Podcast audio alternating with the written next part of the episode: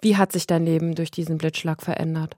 Ich versuche es mal äh, ein bisschen geordneter zu beantworten. Hm. Also ja, mein Leben hat sich komplett geändert.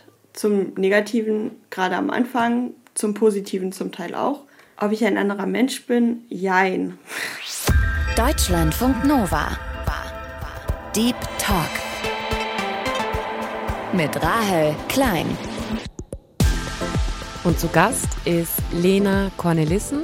Sie ist seit einem Blitzschlag behindert und setzt sich sehr aktiv gegen Ableismus ein. Anstarren kommt definitiv häufig vor, mhm. sobald ich im Endeffekt auf die Straße gehe. Den Gedanken, das Leben lang auf Hilfsmittel beim Laufen angewiesen zu sein und so weiter. Das ist schon was, womit ich heute überhaupt keine Probleme mehr habe mit diesem Gedanken. Ich bin im, im, im Kern natürlich noch die gleiche Person, aber ich habe mich schon extrem verändert. Vorher war es halt immer so, okay, ich mache vieles, aber alles ist halt voll ersetzbar. Ja, es müssten definitiv sich auch deutlich mehr nicht behinderte Menschen gegen Ableismus einsetzen. I Lift von Run Republic. Deutschlandfunk Nova. Talk. An der Stelle noch ein kurzer Hinweis. Wir sprechen in der Folge auch über Depressionen und welche Folgen die haben können. Lena, gibt's ein Hobby oder ein Skill, also Fähigkeit, die du in letzter Zeit gelernt hast und auf das du vielleicht jetzt auch ein bisschen stolz bist? In letzter Zeit gelernt habe. Also ich, ich habe nichts, was ich jetzt so neu habe, ehrlich gesagt. Was ich jetzt nochmal intensiviert habe, ist Schwimmen. Mhm. Ja, ich äh, trainiere gerade für Paraschwimmen-Wettkämpfe. Paralympisches Schwimmen ist ja wie olympisches Schwimmen vom Prinzip her, nur dass du in zehn verschiedenen Kategorien antrittst. Ich habe da jetzt ein Probetraining in Leverkusen in zwei Wochen und ähm, dann Ende September, Anfang Oktober meine Klassifizierung. Das heißt, äh, wird halt geschaut, ob und wenn ja, in welcher Startkategorie ich bei den paralympischen Schwimmen antreten kann. Also das ist jetzt erstmal NRW. Weit danach käme dann Bundesklassifikation und dann, naja, können wir mal weiter gucken. Okay, und welche Schwimmart machst du? Also Kraul, Brustschwimmen oder macht man alles? Ich kann alle Schwimmstile. Ähm, ich könnte, glaube ich, auch alle auf Wettkampfniveau. Mhm. Ähm, am liebsten und früher habe ich auch immer, bin ich mit Kraul angetreten, Brust geht kann ich auch relativ gut. Rückenschwimmen habe ich immer ein bisschen Sorge bei Wettkämpfen, weil ich da nicht so gegenknallen möchte und du musst dich ja recht, also darfst dich ja noch nicht so früh umdrehen. Ja. Schmetterling kann ich relativ gut, aber nicht so lang. Also ich glaube, mhm. da hätte ich die größten Probleme mit bei Wettkämpfen, weil meine Lunge das nicht mitmacht. Mal gucken. Das klingt, als würdest du schon dein ganzes Leben lang schwimmen. Ja, ja, ich schwimme seit ich fünf bin und dann auch Leistungsschwimmen und dann, wenn, als ich nicht mehr Wettkämpfe machen durfte, habe ich Rettungsschwimmen gemacht und äh, ja. Ja, und wenn Lena nicht gerade beim Schwimmtraining ist, macht sie ziemlich viele andere Sachen. Lena Cornelissen lebt in Bonn, studiert im Fernstudium Psychologie und ist auch politisch sehr aktiv bei den Grünen und vor allem in den Bereichen Sozialpolitik, Antidiskriminierung und Feminismus. Und Lena setzt sich auch sehr aktiv gegen Ableismus ein, also gegen die Diskriminierung von Menschen mit Behinderung. Lena ist nämlich selbst behindert, seit sie während eines Freiwilligendienstes in Bolivien im April 2019 von einem Blitz getroffen worden ist. Sie war gerade dabei, draußen Wäsche aufzuhängen, als ein sogenannter Trockenblitz, also ein verirrter Blitz von weit weg, bei ihr eingeschlagen und durch ihren gesamten Körper durchgefahren ist. Und diesen Blitzschlag, den hat Lena nur sehr, sehr knapp überlebt. Sie war vier Monate lang im Krankenhaus, hat inzwischen schon mehr als 20 Operationen hinter sich, hat schwere Verbrennungsnarben, chronische Schmerzen und auch neurologische Schäden. Darüber sprechen wir auch später noch. Ich habe dich ganz bewusst jetzt nicht als allererstes ähm, irgendwie gefragt nach dem Tag, zum Beispiel, als du vom Blitz getroffen wurdest. Das war ja vor über drei Jahren, als du als Freiwillige in einem Kindergarten in Bolivien gearbeitet hast, weil du auch in einem Interview mal gesagt hast, dass dich das oft auch ja nervt oder stört, dass manche Menschen, wenn sie dich auch neu kennenlernen, irgendwie als allererstes mal fragen, was dir eigentlich passiert ist, so, ne? Und nicht irgendwie dich fragen, was macht dich denn eigentlich aus oder was machst du irgendwie gerne? Ja, das finde ich sehr sympathisch. Ich höre das und ich kann das total nachvollziehen und gleichzeitig denke ich dann halt so, ja gut, ne, wenn man eine Person neu kennenlernt und man, man sieht ja bei dir auch äußerlich, dass du eben Verbrennung hast im Gesicht, du trägst häufig auch eine Mütze, hast ein Hörgerät und man fragt, also die menschliche Reaktion ist natürlich, dass man sich fragt, was ist dir passiert so, ne? Was ist deine Geschichte? Und gleichzeitig sollte das ja nicht das erste sozusagen sein, was jemand fragt, wenn man dich kennenlernt. Was wäre da eine gute, eine angemessene Reaktion, also auch beim neuen Kennenlernen? Ist es dann so ignorieren oder erstmal kennenlernen und dann vielleicht irgendwann fragen? Oder also weißt du, worauf ich hinaus will? Ja, ja. Also eigentlich finde ich das recht einfach. Ich würde es nicht ignorieren, weil meine Behinderung die ich ja nicht komplett schon erst habe seit meinem Unfall, aber jedenfalls der sichtbare Teil ist halt auch ein Teil von mir und kein unerheblicher Teil von mir. Also mhm. das komplett zu ignorieren wäre halt auch irgendwie falsch oder ginge dann in die andere Richtung. Aber ähm, ich sag mal, von mir aus eine nicht behinderte Person fragt ihr auch erst, wie heißt ihr, was macht ihr in eurem Leben, also was macht ihr gerne, wie geht's euch? Mhm. Und dann von mir aus geht es auf irgendwelche spezifischeren Dinge ein und oder auf Teile der Person und da die Behinderung und auch die Behinderung durch den Unfall ein Teil von mir ist, finde ich, ist da auch okay. Nur an der Stelle ist bei mir, mag das passen mit was ist dir passiert, aber bei tausend anderen oder bei ganz vielen anderen behinderten Menschen passt es halt nicht, weil ihnen nichts passiert ist. Ja, yeah. eine Erkrankung passiert nicht eine von Geburt an bestehende Behinderung passiert den Leuten nicht, die ist einfach da. So. Also deswegen ähm, hm. darf wahrscheinlich besser mal fragen, auf Nummer sicher gehend. Ähm, ja, ich weiß es nicht so genau, wie das dann ausgedrückt werden kann, aber vielleicht auch seit wann hast du die Behinderung oder ähm ja oder manchmal ergibt es sich ja dann auch wenn man Menschen kennenlernt dann auch mal im Gespräch oder dass der oder die andere von sich aus was erzählt so ne yep, yep. und dass man gar nicht aktiv vielleicht irgendwie fragt so sondern auch wartet bis eine andere Person von sich aus was erzählen möchte wenn sie es denn will ne ja also. genau also ich glaube das ist die einfachere Variante bei manchen Leuten mag das auch gar nicht so relevant sein für ihre Identität her. Und dann, weil jetzt habe ich auch alle, alle Fragen, die alternativ gestellt werden können, kling, klangen für mich so, so unpassend. Und weil Leute ja relativ schlecht sind zu differenzieren für, zwischen Sachen, die sie mir jetzt als Lena sagen und äh, anderen Leuten wie mir oder die sie in eine ähnliche Kategorie einordnen, streichen wir das am besten mal und äh, warten, dass die andere Person den ersten Schritt macht und wenn die andere Person den ersten Schritt gemacht hat und sei es auch nur in einem Nebensatz ja mal gesagt hat, ja, keine Ahnung, ähm, wenn wir jetzt übers Schwimmen reden oder so, ähm, dass ich halt sage, ja, ich schwimme im paralympischen Bereich und nicht im nicht behinderten Leistungssport oder ich äh, habe immer Probleme, weil meine äh, Taucherbrille nicht hält, weil keine Ohrmuscheln da oder so. Das wäre dann ein Aufhänger, wo dann auch angesetzt werden könnte. Ne? Passiert dir das denn persönlich dann wirklich häufig, dass du merkst, dass Menschen, weiß ich nicht, dich anstarren oder dass die direkt als allererstes eben fragen, Huch, was ist dir denn passiert oder was auch immer? Also kommt das wirklich häufig vor? Hm, also anstarren kommt definitiv häufig vor, mhm. sobald ich im Endeffekt auf die Straße gehe, kommt das vor. Dieses Fragen, interessanterweise ist mir das vor einem oder vor zwei Jahren öfters vorgekommen. Also da war es tatsächlich von irgendwelchen Leuten auf der Straße oder so, also von ganz vielen Personen, die ich überhaupt nicht kenne, mit denen ich in der Regel einmal interagiere. Jetzt passiert das tatsächlich zum Glück weniger häufig und ich bin dann auch immer, also ich äh, kann das dann auch leichter abbügeln als früher. Gut, und jetzt trage ich eben nicht mehr die Kompressionskleidung und die war ja bei mir tatsächlich auch sehr sichtbar. Also ich hatte auch eine Silikonmaske und so weiter und mit der wurde ich tatsächlich sehr, sehr oft angesprochen. Silikonmaske dann für die schweren Verbrennungen, die du ja. durch den Blitzschlag hattest. Hm. Ja.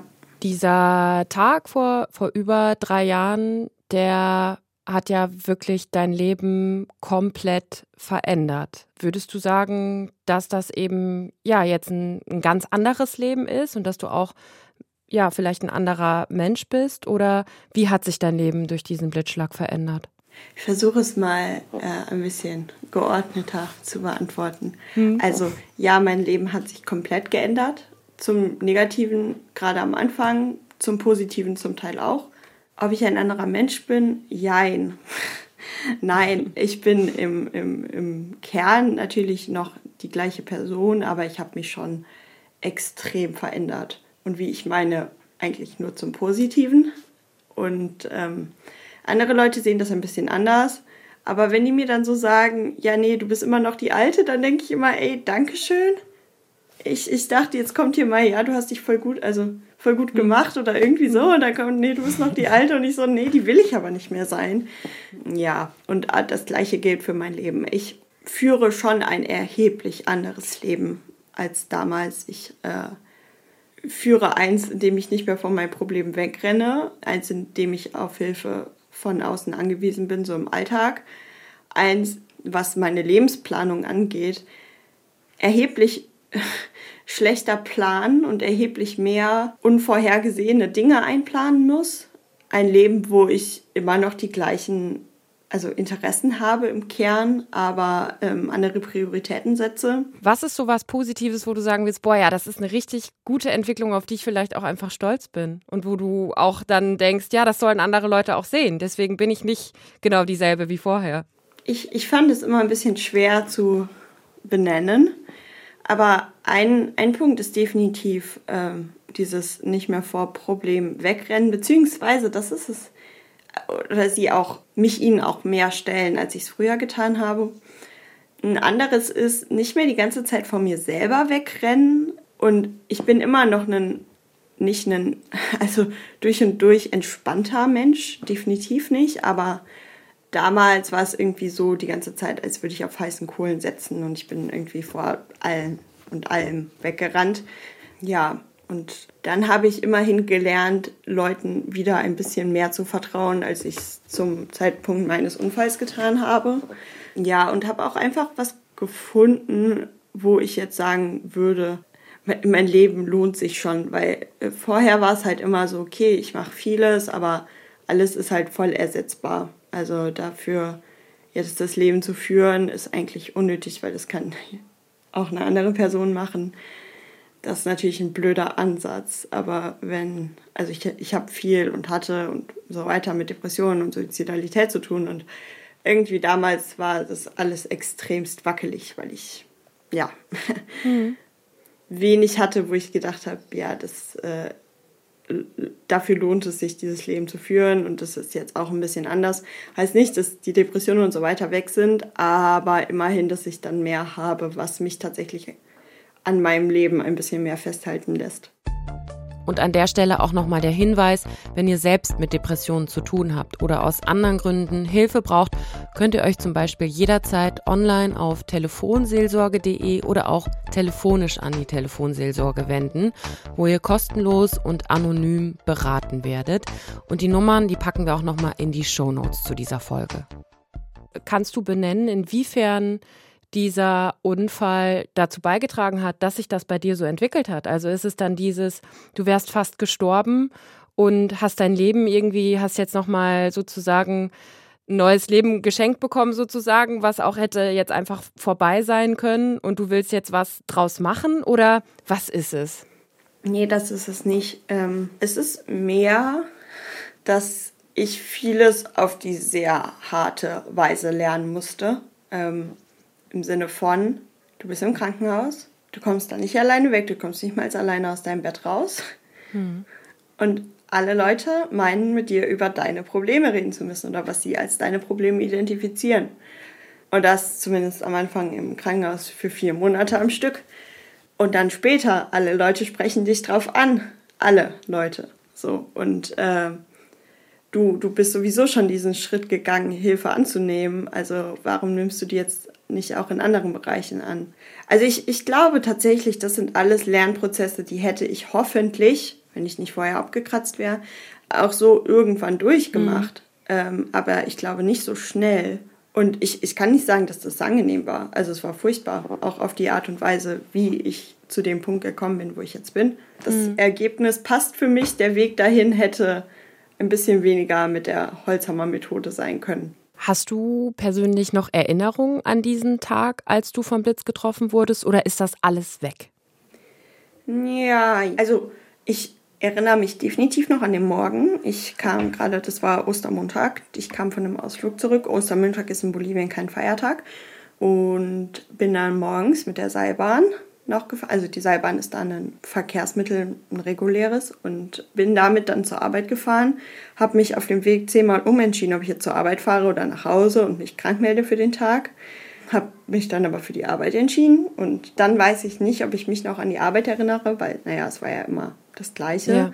Und da hört es dann definitiv auf. So, also ich, ich weiß nicht mehr, also ich weiß, dass ich äh, zurückgekommen bin nach Hause da, aber keine Ahnung, mit wem, wie. Und was dann passiert ist, also du hast ja dann Wäsche aufgehängt und wurdest dann von einem sogenannten verirrten Blitzjahr getroffen. Also bei dir selber war kein Gewitter, sondern hinterm Berg. Und ähm, da hat sich dann ein Blitz verirrt und ist in die Wäscheleine, glaube ich, eingeschlagen. Ne? Das wissen wir nicht genau. Mhm, okay. Aber die Sachen, die dann eben passiert sind, hast du dir dann irgendwann mal erzählen lassen von Menschen, die es beobachtet haben? Ja, irgendwann ist gut. Äh, ehrlich gesagt, sobald ich aufgewacht war aus dem Koma und wieder einigermaßen reden konnte, ähm, ich war da sehr schnell, dass ich das wissen wollte. Mhm. Weil als ich in Bolivien die zwei Tage wach war, da, da gab es ja noch gar nicht so richtig die endgültigen Informationen dazu. Und ähm, das hat mich ein bisschen sehr beschäftigt, verständlicherweise. Aber genau, ich meine, das war auch eine der ersten Fragen an äh, den Psychiater, den ich da hatte im Krankenhaus, ob diese Erinnerungen denn wiederkommen, weil das wollte ich auf keinen Fall. Ich will diese mhm. Erinnerung nicht haben. Und er meinte, ja, also es kann sein, aber es ist unwahrscheinlich und dann war ich beruhigt. Ja. Ja, aber das war schon, also verständlicherweise das allererste, also das letzte, woran du dich erinnerst, du kommst irgendwie von der Arbeit nach Hause und dann liegst du im Krankenhaus und ja, kämpfst um dein Leben. Es war ganz seltsam, dieses Aufwachen und also ich dachte die ganze Zeit, das ist ein Albtraum, das kann nicht sein, das ist ein Albtraum und ich konnte nicht reden und auch nicht anderweitig mich verständlich machen. Und es war einfach absolut furchtbar. Ich glaube, ich war fixiert, jedenfalls fühlte es sich so an. Und Nee, also das, das war Katastrophe. Und bis meine Eltern dann zum ersten Mal kamen, hm. die durften zwei Stunden einmal am Morgen, einmal am Abend da sein. Also diese beiden Tage, die brauche ich für nichts in der Welt. Also hm. nochmal, die waren absolut furchtbar. Wie geht's dir jetzt heute, über drei Jahre später, auch körperlich vor allem vielleicht mal? Also, wenn die Lena von der Intensivstation sehen würde, wie es mir heute geht, körperlich, wäre sie extrem enttäuscht. So. Das Ding ist, es, es ist halt nichts Gradliniges, was sich entweder nur verbessert oder nur verschlechtert. Das geht ständig hoch, runter, hoch, runter, hoch, runter. Und verbrennungstechnisch wäre, glaube ich, die Lena von damals sehr zufrieden mhm. mit, mit dem Ergebnis. Was alle anderen Dinge angeht, wäre sie sehr unzufrieden. Ich sag mal, da ich mich da alleine muskeltechnisch, weil keine, Mus also keine Muskelkraft mehr da war, nicht bewegen konnte, war da auch noch nicht so offensichtlich, dass neurologisch irgendwas ist. Das kam erst viel, viel später. Der Verdacht und dann auch die Bestätigung dieses Verdachts. Also ich glaube, den Gedanken, das Leben lang auf Hilfsmittel beim Laufen angewiesen zu sein und so weiter, das ist schon was, womit ich heute überhaupt keine Probleme mehr habe mit diesem Gedanken. Aber damals hätte mir das noch anders zugesetzt. Schmerzen, da wäre sie auch nicht begeistert von, auch wenn wahrscheinlich so vom Kontrast mit den Schmerzen damals hm. äh, die Schmerzen, die ich jetzt habe, vergleich, vergleichsweise gering sind.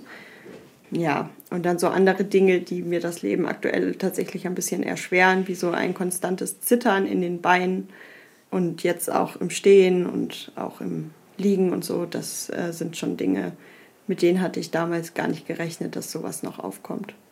Wenn du sagst neurologisch, kannst du das vielleicht ein bisschen beschreiben, wie man sich das vorstellen muss, was da neurologisch durch diesen Blitzschlag passiert ist?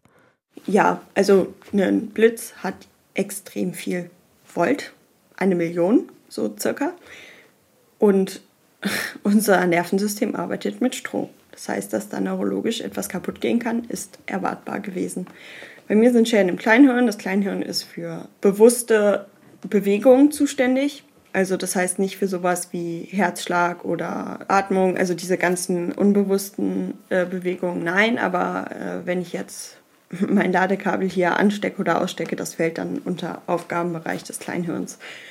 Das heißt, ich habe, also ich habe ein ziemlich schlechtes Gleichgewicht, ich habe äh, Probleme bei Koordination und dann kommen so ein paar Sachen dazu, die nicht so richtig identifizierbar sind, woher die jetzt genau kommen. Sowas wie dieses relativ starke und konstante Zittern. Lena, wir haben für jeden Gast so ein paar Sätze vorbereitet, die du mal vervollständigen könntest, wenn du Lust hast, um dich auch noch ein bisschen besser persönlich kennenzulernen. Der erste Satz lautet, diesen Traum würde ich mir gerne irgendwann mal erfüllen. Ein eigenes Buch rausbringen. Da bist du aber, glaube ich, schon auf dem Weg hin, oder? Ja, ja, ja. Ich, ich bin dabei, ein Buch zu schreiben. Also geschrieben ist es schon weitgehend und nicht nur eins. Ich habe zwei eigentlich. Also das eine ist mehr oder weniger fertig, aber das würde ich ungern jetzt als erstes irgendwem anbieten. Und das andere zum Thema Ableismus ist auf einem guten Weg, aber trotzdem. Also als Traum sehe ich das trotz immer noch mehr, weil ich weiß nicht, ich muss ja noch einen Verlag finden. Dieses Buch liegt gerade auf meinem Nachttisch.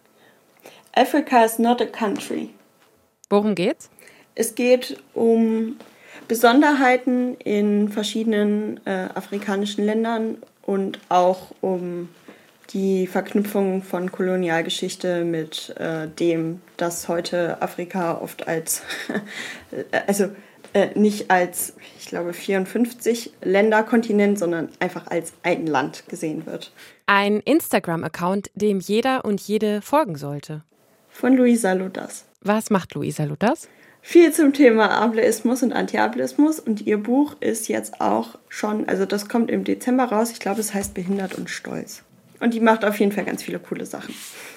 Diesen Song höre ich gerade in Dauerschleife. Oh, I Lived von Run Republic. Ich habe irgendwo in einem Interview gesehen, dass du häufig, wenn du einen Song hast, den dann auch wirklich eine Zeit lang komplett wirklich in Dauerschleife hörst. Ja, tatsächlich. Also äh, ich höre mal zeitweise höre ich gar keine Musik hm. und dann höre ich aber wieder irgendwo ein Lied, was mich anspricht und dann ja, dann höre ich das ewig. Also ich glaube, das ist, das habe ich dann irgendwann mal gelesen, weil ich bis dahin mit diesem Begriff, der ja von vielen autistischen Personen verwendet wird, Stimming, nichts anfangen konnte und dann stand da auch irgendwie Musik in Dauerschleife hören. Da geht es ja um Reiz, also Reizregulation und so weiter. Und da habe ich gedacht, aha, das machst du also doch. I, I get it. Und dann waren da noch so ein paar andere Punkte, wo ich mir denke, ach, das fällt da auch drunter. Ach so, ach so. Und das mit dem Lied hören, ja, ja, ich glaube, ja. das ist, geht auch in die Richtung. Das beruhigt mich dann immer. Lena, du bist ja politisch bei der Grünen Jugend auch aktiv und bei den Grünen, setzt dich aber auch persönlich sehr, sehr aktiv gegen Ableismus ein, also gegen die Diskriminierung von Menschen mit Behinderung. Warum ist dir das so wichtig, gegen Ableismus auch wirklich aktiv zu werden? Relativ einfach zwei Punkte. Ähm, Punkt eins, weil es sehr wenige Leute gibt, die das machen. Die machen das toll aber es sind einfach so wenige, dass die sowieso schon permanent überarbeitet sind und dann denke ich, da kann ich ganz gut unterstützen. Und Punkt zwei, weil es mich selber betrifft und ich das Gefühl habe, dass das auf einem Niveau ist, dass mein Leben erheblich vereinfacht würde, wenn es auch nur ein bisschen besser wird. Kannst du bei dem zweiten Mal ein Beispiel machen, wo du sagst, dass das dein Leben ja einfach massiv beeinträchtigt oder einschränkt? Ja, ich kann nicht nur ein Beispiel nennen, aber jetzt Beispielsweise die ganzen Nachteilsausgleiche, die jedes Mal wieder neu beantragt werden, wo der ganze Sinn der Sache ist, es nicht zu bekommen. Also wo zum Beispiel erst Widerspruch also eingelegt werden muss. Oder auch Schwerbehindertenausweise ähm, mit Regelungen, die eigentlich dazu führen sollen, dass du ihn nicht bekommst. Dann auch sowas wie äh, Hilfsmittel beantragen bei den Krankenkassen, wo eigentlich du immer erst Widerspruch einlegen musst Und selbst bei lächerlich kleinen Summen, die einen Gutachten wollen und so weiter und so fort. Das sind also so ganz strukturelle Dinge und die auch ja sicherlich mit, weiß ich nicht, Krankenkassen und Krankenkassensystemen und Gesundheitssystemen zu tun haben. Was wären sonst Sachen, wo du sagst, boah ja, da merkt man einfach, dass wir in einer ableistischen Gesellschaft leben? Ich war jetzt gerade mit zwei behinderten Freunden äh, auf einer Interrail-Tour. Und da war es noch mal mehr spürbar, was heißt mehr, streich das mehr, da war es noch mal sehr spürbar, dass behinderte Menschen nicht vorgesehen sind, dass ja, wir einfach verschiedenste Strukturen, seien es Unterkünfte, seien es Züge, seien es Museen, seien es Cafés, durch unsere bloße Anwesenheit überfordern. Und das merke ich sehr, wenn ich dieses Buch schreibe, dass wir einfach verdammt unsichtbar sind. Also ich, ich muss so viel lesen, um dann mal zufällig auf Informationen zu behinderten Menschen zu kommen, gerade was Geschichte und so weiter angeht. Weil wenn du danach suchst, eben konkret Geschichte behinderter Menschen, dann kommst du von mir aus noch auf die ableistischen Morde durch die Nazis und das war's. Also das ist halt, gehört halt alles dazu. Also, dass auch behinderte Menschen in der Geschichte gar nicht so richtig vorkommen. Genau. Hm. Du hast jetzt gesagt, vor allem auch der, der zweite Punkt, dass es ja auch einfach nicht so viele Menschen gibt, die sich gegen Ableismus einsetzen und dass du eben selbst betroffen bist. Und da ist man ja dann oft so in dieser Frage, also ja klar macht das Sinn, dass du dich als behinderte Person, du weißt, wo die Probleme liegen, auf der anderen Seite ist es ja, sollte es ja nicht deine Aufgabe sein, deine eigene Diskriminierung zu beenden. Also eigentlich müsste es ja wirklich eine gesamtgesellschaftliche Aufgabe sein, diese Diskriminierung zu beenden. Ja, es müssten definitiv sich auch deutlich mehr nicht behinderte Menschen gegen Ableismus einsetzen. Also zum Beispiel politische VertreterInnen, die ja hochrangigen Leute bei Krankenkassen, in Schulen, also einfach überall Punkt zwei ist aber durchaus auch, dass selbst dann noch behinderte Menschen gebraucht werden, einfach weil sie Expert oder Expertise haben, die nicht behinderte Menschen einfach nicht haben können. So. Gleichzeitig wäre das natürlich in einer Gesellschaft, der es dran gelegen ist, ihren Ableismus zu bekämpfen, erheblich einfacher als Menschen mit Behinderung gegen Ableismus zu kämpfen, weil ich nicht die ganze Zeit gegen Wände rennen würde. Und zum Beispiel wäre es dann auch viel äh, offensichtlicher, dass wenn Leute Workshops geben dazu oder Beratungen durchführen, also Leute, behinderte Leute, dass sie dann dafür bezahlt werden. Ne? Das würde den Aktivismus schon mal deutlich vereinfachen. Lena ist übrigens auch selbst sehr, sehr aktiv auf Instagram und postet da auch Infos und Erklärungen zu ganz vielen Themen. Also neben Ableismus geht es auch um Intersektionalität oder intersektionalen Feminismus, um geschlechtliche Identität oder auch psychische Gesundheit. Findet ihr, wenn ihr einfach nach Lena Cornelissen auf Instagram sucht. Was wären so, ja, vielleicht zwei, drei Sachen, die wirklich jeder, jede auch machen kann, um da so ein Verbündeter zu werden, um sich auch gegen Ableismus einzusetzen? Punkt 1 finde ich immer, informiert euch. Hier muss ich sagen, Instagram bietet da extrem viel, Twitter auch. Facebook weiß ich nicht, kenne ich mich weniger aus. Ähm, es gibt deutschsprachige Bücher, ja, aber noch relativ wenige. Englischsprachig gibt es zum Beispiel deutlich mehr. Es gibt aber deutschsprachig unfassbar viele Blogs, es gibt auch Podcasts, es gibt YouTube äh, und so weiter und so fort. Also es, es gibt schon Möglichkeiten, sich zu informieren. So. Und dann ist natürlich Punkt Nummer zwei, dieses Wissen auch zu teilen, im Sinne von Freundinnen nutzen ableistische Begriffe wie schwachsinnig oder dumm oder bist du behindert oder was? Ja, ja dann bitte darauf ansprechen. Nett, auch nicht einfach nur wegschauen sozusagen. Und zum Beispiel auch äh, FreundInnen dann darauf hinweisen, dass äh, ihr gerade diesen Podcast hört, dass der super ist. Und Punkt Nummer drei ist, äh, ist sehr unterschiedlich, je nachdem, wie, wie die eigenen ähm, Ressourcen sind. Ne? Es gibt viele Möglichkeiten, sich auch darüber hinaus einzusetzen.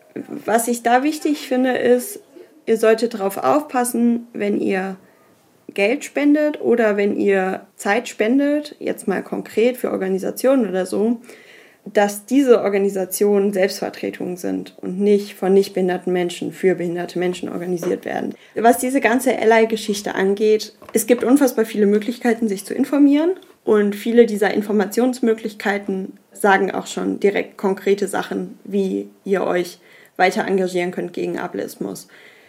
Auf der anderen Seite bleibt das natürlich auch eine Ressourcenfrage. Ne? Also mhm. ähm, zum Beispiel von Rassismus und Klassismus, aber nicht Ableismus betroffene Personen, die schon unfassbar viele Ressourcen in äh, den Kampf gegen Rassismus und Klassismus stecken müssen, weil sie davon betroffen sind. Ne? Dann ist es halt auch wieder ein Privileg, sich, also die Kapazitäten zu haben, sich zu informieren. Aber jetzt gerade mehrfach privilegierte Personen oder vielfach privilegierte Personen gerade an die sich zu richten, finde ich dann sinnvoller. Und bei mehrfach marginalisierten oder diskriminierten Personen ist es halt immer relativ gut, sich klarzumachen, dass wir nicht gegeneinander, sondern eigentlich miteinander arbeiten sollten. Und dann nicht irgendwie, ja, aber Rassismus ist schlimmer als Ableismus oder keine Ahnung, Klassismus ist weniger schlimm als Ableismus oder also all dieser Unsinn, der im Endeffekt nur unterdrückende Systeme aufrechterhält, den einfach mal bleiben zu lassen, das wäre tatsächlich schon eine erhebliche Verbesserung zum Status heute. Sagt Lena Cornelissen im Deep Talk auf Deutschlandfunk Nova. Ich danke dir sehr für deine Zeit, Lena. Ja, vielen Dank. Wann gehst du jetzt das nächste Mal schwimmen? Ähm, heute oder morgen. Das war der Deep Talk für diese Woche. Bis ganz bald. Passt gut auf euch auf. Deutschlandfunk Nova. Deep Talk. Jeden Mittwoch neu. Auf deutschlandfunknova.de und überall, wo es Podcasts gibt. Deine Podcasts.